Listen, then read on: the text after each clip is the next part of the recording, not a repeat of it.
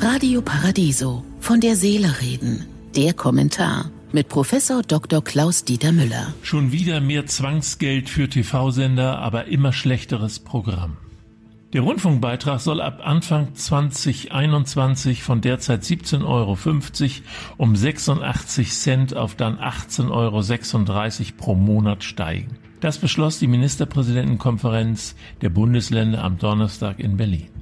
Vom öffentlich-rechtlichen Rundfunk werden insgesamt knapp 8 Milliarden Euro eingenommen. Von diesen Beträgen werden 4,15 Milliarden fürs Programm und 2,2 Milliarden fürs Personal ausgegeben. Allein 500 Millionen Euro im Jahr kostet die Altersvorsorge der Mitarbeiter und Mitarbeiterinnen. Die britische BBC zum Beispiel kommt bei der Haushaltsabgabe mit nur etwas mehr als der Hälfte aus. Der Rundfunkbeitrag, im Volksmund auch GIZ-Gebühr genannt, von monatlich 17,50 Euro ist für jede Wohnung fällig. Auch wenn die Bewohner weder Fernseher, Radio noch Internetzugang haben. Meine 18-jährige Enkelin kann nicht begreifen, warum sie Rundfunkgebühren bezahlen soll, weil sie keine Rundfunkgeräte mehr nutzt. Sie lebt 24 Stunden in der Welt des Internets, in der Welt von YouTube, Instagram und der bunten Welt der Portale. Wenn das Programm von ARD und ZDF und ihrer über 100 Sender, von denen viele ausschließlich Abspielstationen von Wiederholungen sind, neue Formate bieten würde, die Zuschauer über alle Altersgruppen hinweg fesseln könnten, wäre ich sehr viel moderater aber ständige Wiederholung am selben Tag. Man denke an Bares für Rares. Jeden Tag im Vorabendprogramm alberne Quizsendungen, die viele Medienwissenschaftler als Verdummungsprogramm bezeichnen, weil es sich ja um aus dem Zusammenhang gerissenes Wissen geht. Die ständigen Talkshows, die zu einer dramatischen Abnutzung von Gesichtern führen und nur alte Menschen noch interessieren.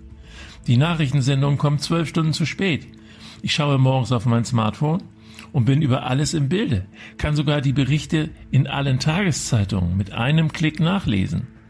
Da bekomme ich um 19 Uhr und um 20 Uhr Mitleid mit den Nachrichtenjournalisten, die dort die Erkenntnisse von gestern präsentieren müssen.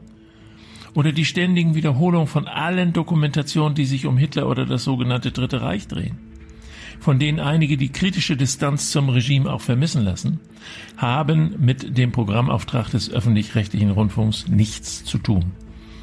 Wenn es die unsäglichen Verflechtungen der Sender mit den Politikerinnen und Politikern nicht gäbe, die an allen Personal- und Programmentscheidungen nicht unmaßgeblich über die Gremien der Anstalten mitwirken und natürlich bei vielen Events in der ersten Reihe sitzen, würden die Sparauflagen deutlich anders ausfallen. Die Zeit geht über sie hinweg. Schade.